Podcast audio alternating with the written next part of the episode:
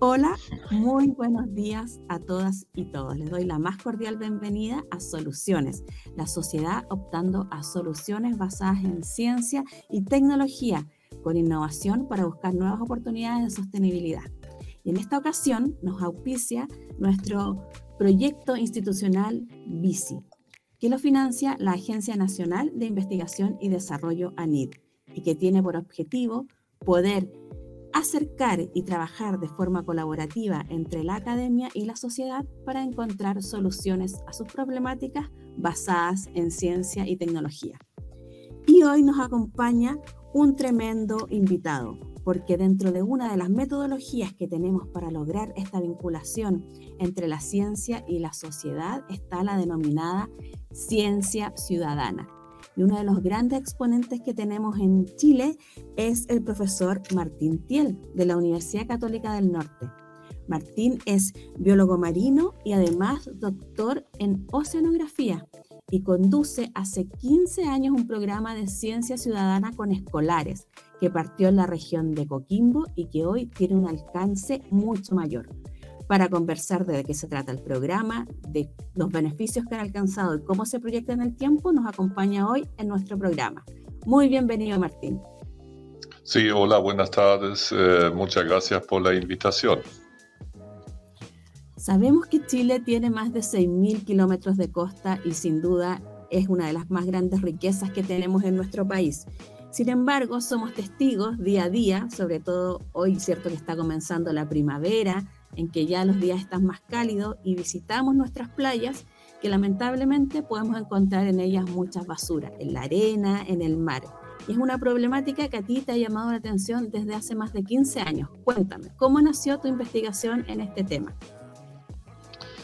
Mire, en realidad, eh, más que 15 años que me ha llamado la atención, ¿cierto? Yo he vivido en Chile 25 años, llegué en el año 98 y ahí en el verano, en el primer verano, 98, 99, viajé básicamente por toda la costa chilena y me di cuenta que había algunos lugares donde había harta basura. ¿eh?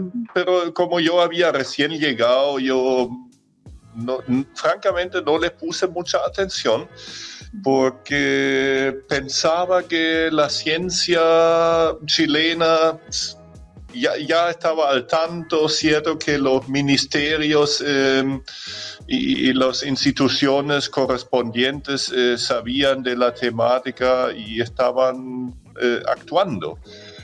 Y, y, de ahí lo había ignorado un poquito y me había concentrado en, en lo que llegué a, hacer eh, viniendo en Chile, ¿cierto? Yo llegué como un postdoc eh, y, había ganado un proyecto de investigación de la ANIT, de CONICIT en ese entonces. Em, y me dediqué a hacer las investigaciones de mi postdoc. Y en mi postdoc aprendí muchas, muchas cosas Em, y, también me crucé con las algas flotantes. Y, fue como en el año 2000, 2001 que nosotros empezamos con un nuevo proyecto de investigación de estas algas flotantes.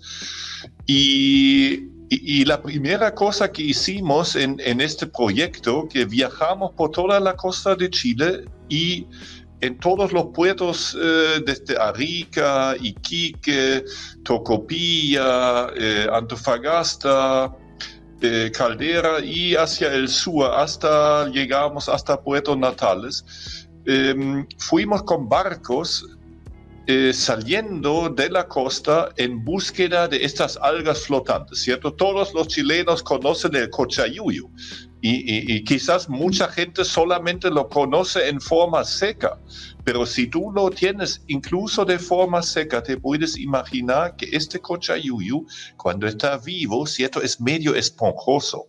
Y así también está cuando el cochayuyu vive en las costas, en, eh, eh, crece sobre las rocas.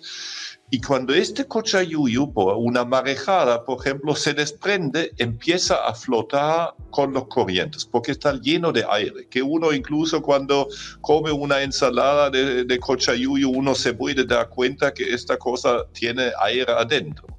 Y así es.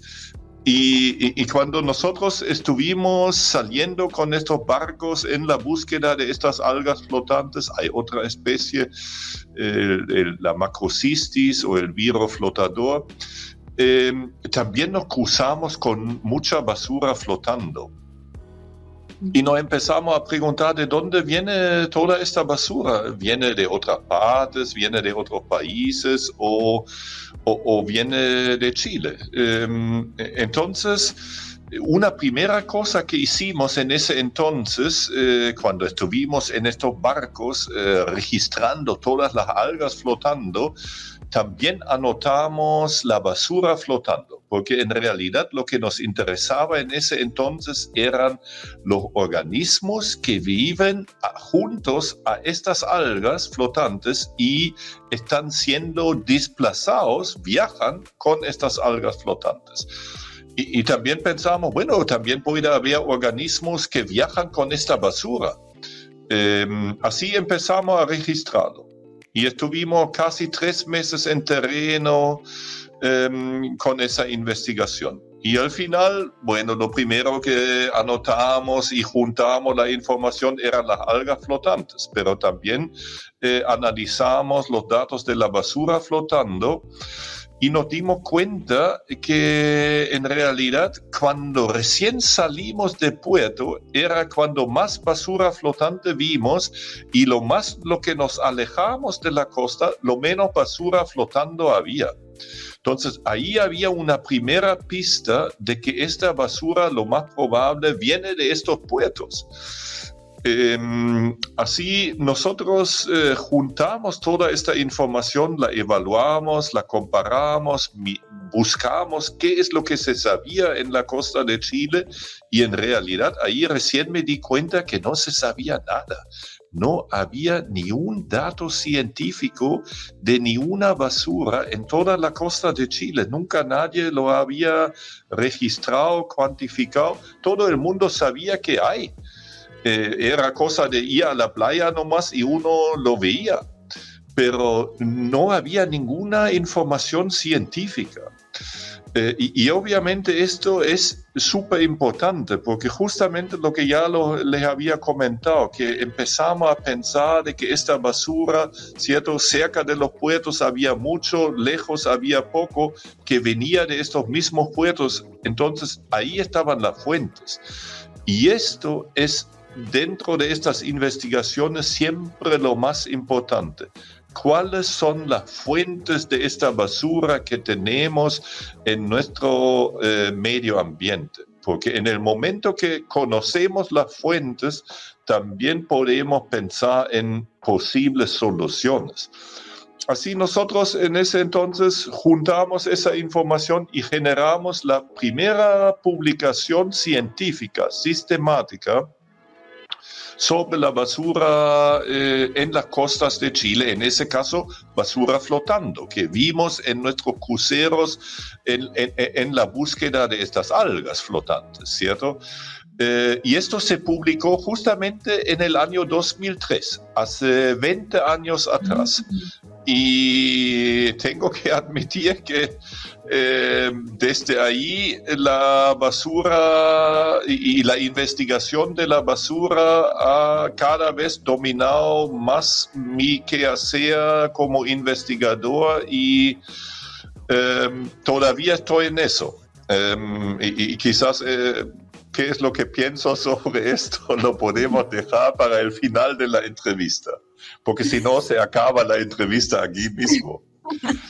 Pero en estos 20 años has tenido un montón de, de hallazgos, yo ya tuve la suerte de conocerlo, pero cuéntanos ¿Qué, resultados has obtenido? Tú, ya nos, diste algunas luces, ¿no? Tu primera hipótesis fue que probablemente eh, la basura que se encontraba en las playas y en los primeros metros de, costa eh, provenía justamente de la actividad que ahí estaba y no era que la trajeran las corrientes marinas desde, desde otras latitudes. Pero también sabemos que esto nació a propósito de otro proyecto que ya tenía financiamiento y que aprovechaba, ¿cierto?, de, ver eh, las algas y la basura pero que en realidad se necesitan mucho más esfuerzos, que es lo que has logrado ahora, para poder seguir levantando información a lo largo de los años. Entonces, cuéntanos que está demasiado entretenido este relato, eh, cómo te has, eh, ¿Qué resultados han encontrado y cómo has logrado obtenerlos? Sí, en realidad em, eh, eh, el, financiamiento, ¿cierto? Era para una investigación de algas flotantes. Eh, esto de, la ANIT no estaba en ese tiempo ni ahí con basura flotante. De hecho, nosotros en el momento de postular el proyecto no teníamos idea que en algún momento vamos a mirar la basura flotante.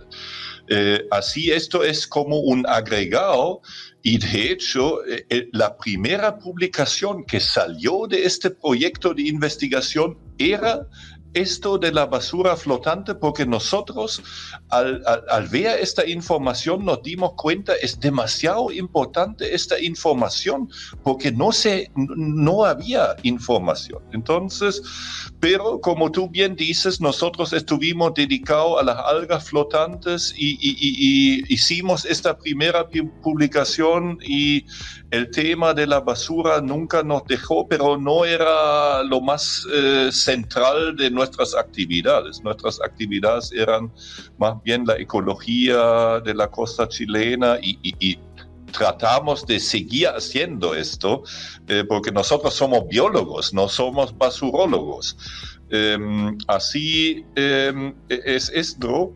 Y, pero en, nuestras investigaciones eh, de la ecología de la costa de Chile siempre nos cruzamos con la basura. También en las playas, entre medio las rocas, siempre había basura.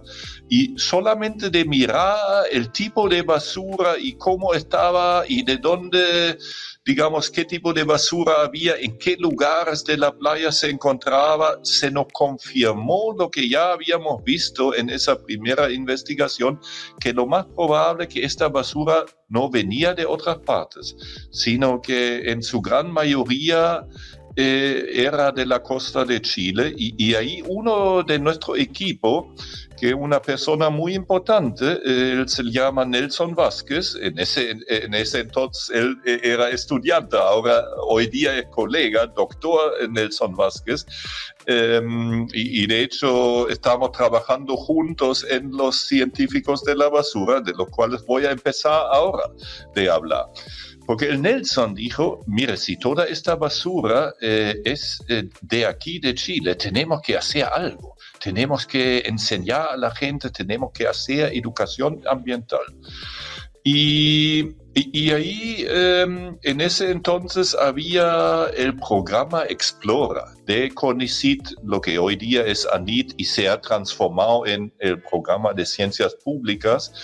Em, pero em, ahí postulamos eh, a un primer proyecto Explora y lo ganamos y en el año 2007 empezamos a trabajar con colegios, cuatro colegios de Coquimbo eh, y La Serena, y ahí trabajamos todo un año investigando la basura con estos escolares. Y esto fue fantástico. Todos estaban entusiasmados. Los escolares, los profesores, los escolares, los más entusiasmados. Para preguntarte cómo había sido la recepción de los colegios.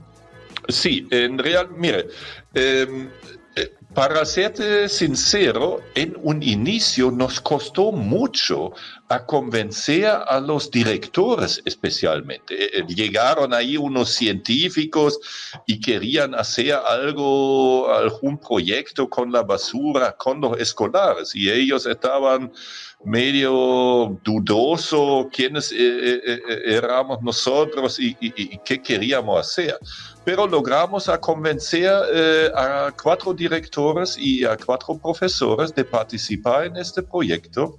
Y al final del año todos estaban fascinados. Incluso eh, muchos escolares también involucraron a sus familias. Eh, y esto también dejó eh, impresionado a los directores. Y, yo diría, desde este primer año todo salió, no quiero decir fácil, pero se nos hizo más fácil a convencer otros profesores, otros colegios en el futuro.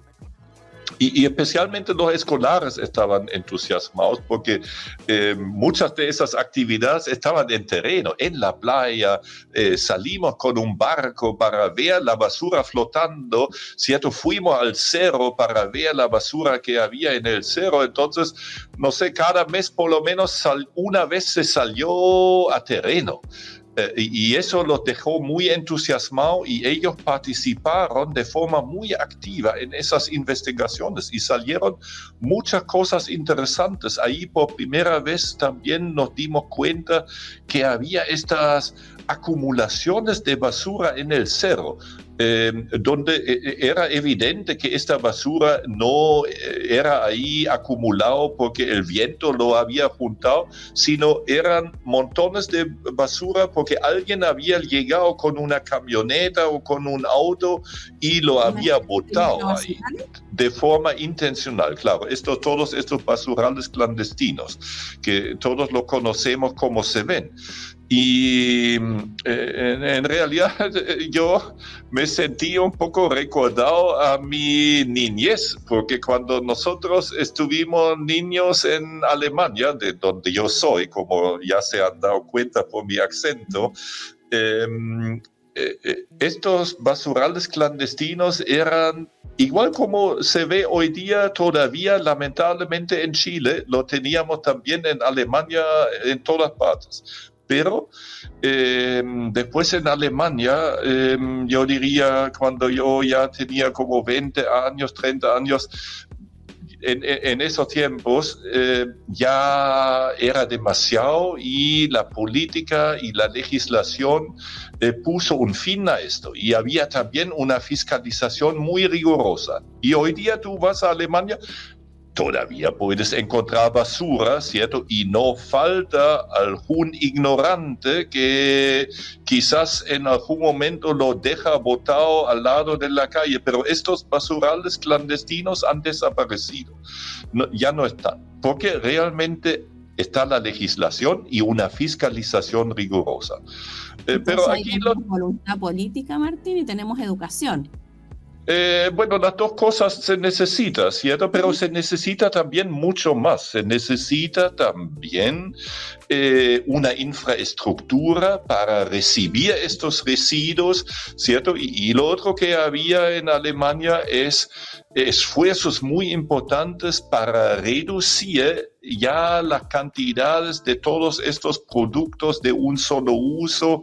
Esto ya eh, son todavía hay, pero son escasos, ¿cierto? Esto se ha cambiado, pero ese es otro tema. Aquí estamos en Chile, ¿cierto? Y, tenemos que avanzar porque estamos todavía en el año 2007 con este primer proyecto, todos entusiasmados, incluyendo a nosotros.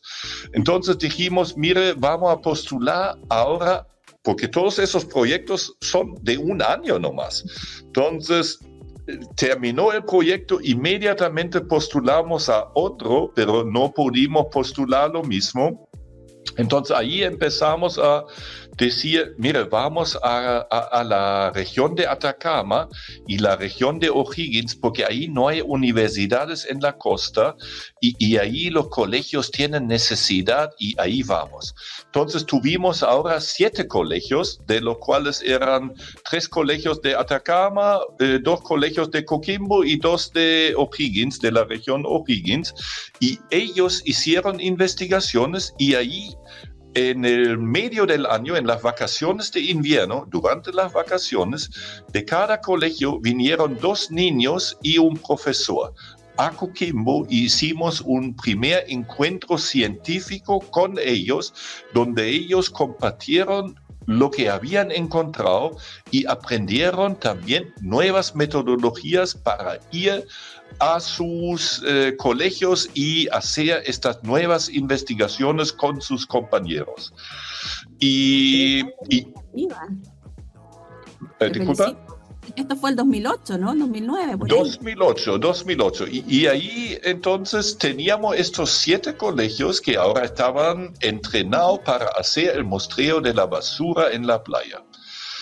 Y en un momento, yo siempre digo, en un momento de locura en mi oficina, estábamos ahí sentados y, y, dijimos, ya, ya tenemos tres regiones, siete colegios, en realidad nosotros conocemos mucha gente, Nelson y sus eh, compañeros que participaron en el proyecto como coordinadores, tenían muchos compañeros que estaban en todas partes. Nosotros como profesores, nuestros estudiantes, biólogos marinos formados, profesionales, van y están repartidos en todo el país trabajando en Seana Pesca, en las municipalidades, en la gobernación marítima, ahí están, en todo el país.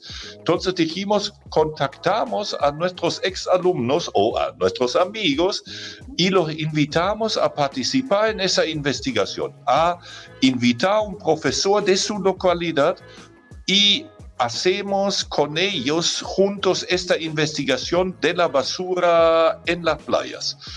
Y logramos a convocar de esa forma 45 colegios de todo el país, desde Arica hasta Punta Arenas.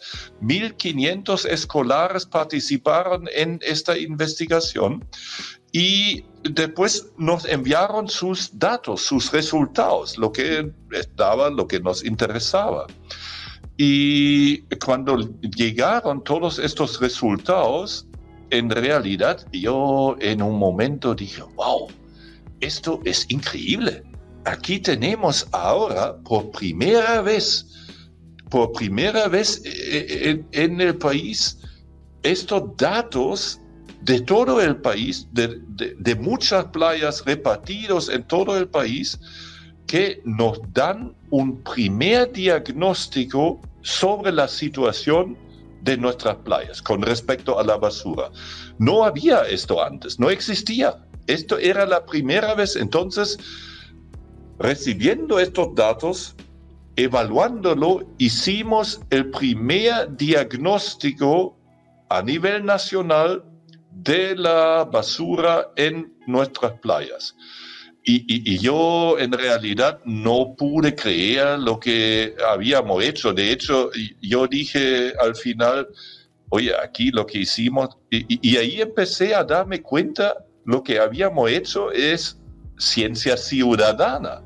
Eh, pero nosotros eh, estuvimos inocentes, no, no, no, habíamos aprendido técnica de ciencia ciudadana, no sabíamos que lo habíamos hecho todo de forma intuitiva pero al obtener esta información y, generar este primer informe que compartimos con los medios de comunicación, con los tomadores de decisiones, yo creo que incluso enviamos, en ese entonces todavía no existía ni siquiera el Ministerio de Medio Ambiente, eh, lo enviamos a la CONAMA y, a otras, a algunas municipalidades. Y, y, ahí empecé a entender esto de la ciencia ciudadana. Ahí dijimos, wow, esto sí es poderoso porque ahí eh, no solamente, y eso es lo otro que es súper importante, que también muchos profesores, después cuando este informe lo compartimos con ellos, también lo compartieron con sus escolares y ellos también estaban impactados de que ellos eran parte de esta investigación colaborativa en que todos habíamos participado, cada uno de su forma, y, contribuido a esta investigación grande nacional, a nivel nacional, y todos ellos estaban también muy entusiasmados. Em, y, también nos transmitieron que esto también pasó con sus escolares, que ellos al tener esta noticia que habían participado en este muestreo nacional, eran están muy orgullosos de ser, de haber hecho, participado en una investigación científica. Entonces, esto em, es yo creo que en este momento empezaron los científicos y de ahí esto de la ciencia ciudadana lo habíamos, lo hemos cultivado, obviamente con los años eh, hemos aprendido muchas cosas, cómo hacerlo de mejor forma, cómo evitar los errores que cometimos el primer año cuando lo hicimos sin saberlo. Em, y, hoy día yo creo que tenemos un equipo súper potente que sabe muy bien lo que está haciendo, que tiene técnicas, estrategias materiales, muchos materiales que se han generado, que se han comprobado, que se han mejorado. Entonces hoy día tenemos protocolos estandarizados de mostreo de basura en las playas, basura en los ríos, de otros tipos de investigaciones. En ese momento estábamos trabajando, empezando a trabajar de mostreos eh, de basura en las ciudades, ¿cierto? Y en ese mismo momento, de hecho, si algunos de las personas que escuchan, si hay profesores o también otras personas, en ese momento estábamos haciendo una investigación de las huellas de las botellas, de las botellas, estas típicas botellas de un solo uso, ¿cierto? Las botellas desechables que todavía tenemos em, de las bebidas y, y, que también aparecen por todos lados en nuestras costas y que después también aparecen en otras partes, aparecen en Rapa Nui o, o en otras playas, en otros países y estamos investigando esto y esto es algo también nuevo que nunca hemos hecho antes. Hemos trabajado mucho para tener protocolos que los escolares y los profesores pueden realizar y, voluntarios y, y están todos invitados a participar.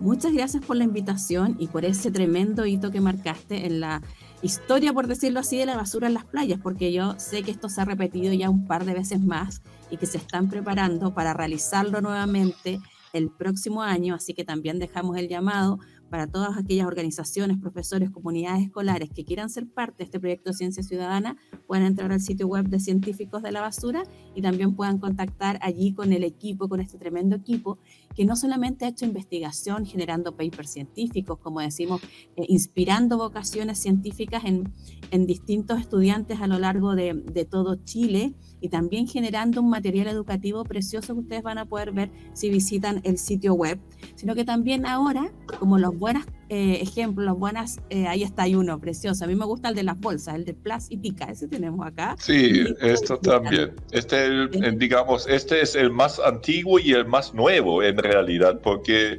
hicimos una versión, eh, el Plus Itica era el primero y ahí en realidad yo mencioné el Nelson, Nelson Vázquez, que ahora está trabajando conmigo, eh, colega en la universidad, en, nuestro departamento de biología marina, pero con los cuentos eh, yo creo que amerita mencionar otra persona, esa es Paloma Núñez.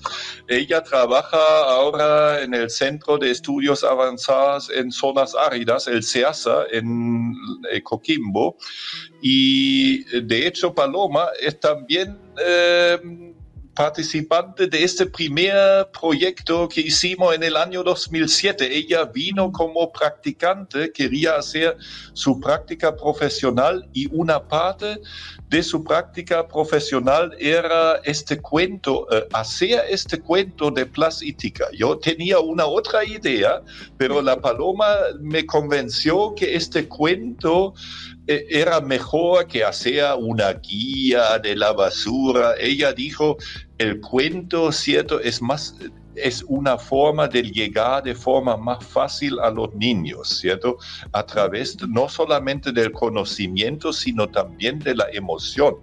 Em, y, eh, eh, yo le estoy agradecido, ella me convenció este primer año y, sigo convencido de esto, ¿cierto? Y estos cuentos si tienen la posibilidad, los tenemos también en el sitio web, también de este tenemos audiolibros que están en el YouTube, lo pueden, tenemos un canal de YouTube donde lo pueden encontrar. Pero lo importante de este cuento, ¿cierto? Es que es realmente un cuento aquí donde aquí están los dibujos y aquí es el cuento, em, pero abajo ¿cierto? Hay estas líneas donde hay información científica, muy, muy breve, muy conciso, ¿cierto? Por ejemplo, acá em, dice, esta tortuga tiene en su caparazón epibiontes, que son animales o algas que viven sobre objetos naturales, sobre otros organismos. Y, y, así hay información eh, también y, después ahí hay links, conexiones donde la gente puede eh, buscar más información. Lo importante es que cada niño que participa en la investigación recibe su copia personal de, este, este, estos libros. Eh, en, en, todas las investigaciones. Ellos reciben su copia, la pueden leer, la pueden compartir, la pueden hacer dibujos y, todas esas cosas. Así, em, y estos son un poco em, para hablar un poco más sobre la ciencia ciudadana, ¿cierto? Porque hemos hablado de que este primer muestreo hemos hablado tanto de la información científica que ellos enviaron a nosotros. ¿cierto? Y, una cosa que nosotros hemos aprendido a lo largo del tiempo es que ya, nos llega esa información, pero también la tenemos que devolver. Apenas que tenemos los resultados, tenemos que compartirlo con los participantes, con los profesores, con los escolares, con los voluntarios, y eso tratamos de hacer siempre ellos siempre son los primeros que se enteran de los resultados cuando nosotros evaluamos, pero también justamente en el caso de los profesores nosotros tratamos de ayudarles con materiales como esto, pero también con guías de aprendizaje. Y estos guías de aprendizaje no solamente son de la investigación, sino también para aprender del océano, de los organismos, de la biodiversidad, de los corrientes eh, que mueven esta basura en el océano, ¿cierto? Y, también de cómo hacer, cuáles son los elementos de una investigación científica, porque al final del día, ¿cierto? Una investigación científica no es cosa del otro mundo, tiene unos elementos muy básicos y, si uno eh, pone atención a eso, cualquiera puede hacer una pequeña investigación científica y, eso es también... Martín, pero en realidad también, y quiero destacar acá el esfuerzo del equipo, ustedes han sido capaces de lograr vincular a toda esta comunidad, mantenerla en el tiempo, hacer aportes. Eh, yo creo que lo de ustedes es una experiencia única a nivel nacional y por eso, y ya para ir cerrando en honor al tiempo, porque yo me quedaría acá conversando contigo todo el fin de semana, pero tenemos que respetar la programación de TXS y quería que me cuentes porque esto ha resultado tan bien a lo largo de los años que ustedes ahora ya lo están exportando y hay otros países que nos están eh, apoyando, que ustedes están apoyando concretamente en generar también sus propios diagnósticos. Cuéntanos brevemente de esto antes de despedirnos. Sí, ok, súper. Eso en realidad es súper bueno que me haces esa pregunta, porque nosotros en el año 2018 tuvimos una oportunidad de expandir esto a otros países y hemos visto que en Chile había ya había eh, equipos de investigación y, había mucha información sobre la basura, pero en los países vecinos había muy poco. Entonces decidimos de expandir eso y en el año 2018 tuvimos la oportunidad de hacerlo y lo logramos. Entonces ahora tenemos esta red internacional donde trabajamos con colegios de todos los países de América Latina que bordean el Océano Pacífico. Y en esta investigación que ya les mencioné, eso de las botellas, de las huellas de las botellas, donde están realmente, escríbanos, es súper simple, científicos de las botellas gmail.com. Si se olviden, científicos de las botellas. Y nos llega este email y lo vamos a responder, ¿cierto? Pero lo importante, logramos obtener un pequeño fondo que nos permite hacer unos viajes de acompañamiento. Entonces nuestro equipo, ya una persona ya estaba en el norte de Chile y en Perú, otra persona estaba en eh, Ecuador y Colombia visitando a los colegios, muchos de los profesores que trabajan con nosotros desde el año 2018. Y justamente ahora, después del almuerzo, me llegó el mensaje de nuestro eh, coordinador que desde desde hace tres días está en Centroamérica, está en Panamá ahora visitando ya el tercer colegio y estaba, eh, el Mauricio se llama, estaba emocionado al llegar a un colegio donde la profesora ya había hecho todas las instrucciones sobre el mostreo, había llamado los primeros estudiantes que estaban en, en, este proyecto en el año 2018, que ahora ya están terminando la universidad, ella los llamó al de vuelta al colegio. Son ya, tienen 22 años, están terminando sus carreras. Llegaron todos, participaron en esta actividad con los jóvenes de hoy día, que son sus escolares, y hicieron un mostreo extraordinario. El Mauricio estaba emocionado y en realidad yo también al escuchar su mensaje me emocionó porque nos estamos dando cuenta que claro, tenemos los datos científicos, pero se genera mucho más, ¿cierto? Se genera emoción y se genera compromiso el compromiso con el medio ambiente. Y, esto en los jóvenes, em, yo creo que esto es eh, lo más valioso que este proyecto está generando. Y, y allí tú mencionaste el equipo súper comprometido a lo largo de los años.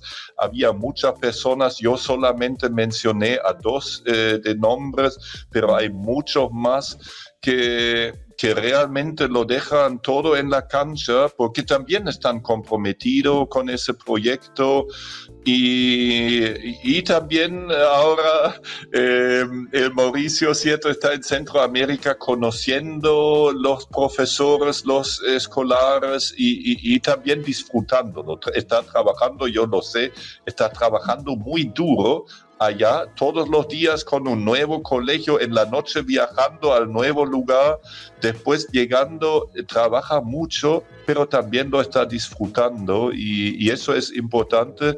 Y eso también yo creo que es un mensaje importante para los niños, pero para, también para tu audiencia esto podría ser triste, pero en realidad esto es también bueno porque hacer ciencia también es entretenido, ¿cierto? Se logra algo, se comparte con otras personas, se aprende cosas y em, ahora y además nos pagan para esto, ¿eh? Eh, ¿cierto? Em, así yo creo que la vida del científico es una vida privilegiada. No todos podemos ser científicos, pero si alguien de la audiencia, especialmente de la audiencia más joven, se interesa, yo les incentivo, sigan sus intereses y eso siempre es, si sea un interés científico o otro interés, un interés artístico, lo que hay que hacer lo que a uno le gusta. Si por lo menos si tenemos la opción.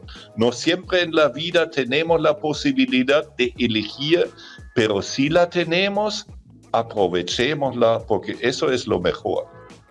Muchas gracias, Martín. No nos queda duda que lo que tú estás haciendo te gusta, te apasiona, nos llena de orgullo además que lo estés haciendo desde Chile. Te agradezco a ti, a tu equipo, a la Universidad Católica del Norte también por apoyar todo este tipo de iniciativas y a las agencias financistas. Felicito a los colegios y a los estudiantes que han pasado por allí. Recuerden, científicos de las botellas, gmail.com y nos vemos en una próxima edición de Soluciones. Muchas gracias por la invitación y que tengan un lindo fin de semana. Y los vemos en el mostreo. Nos vemos. Sí, nos vemos.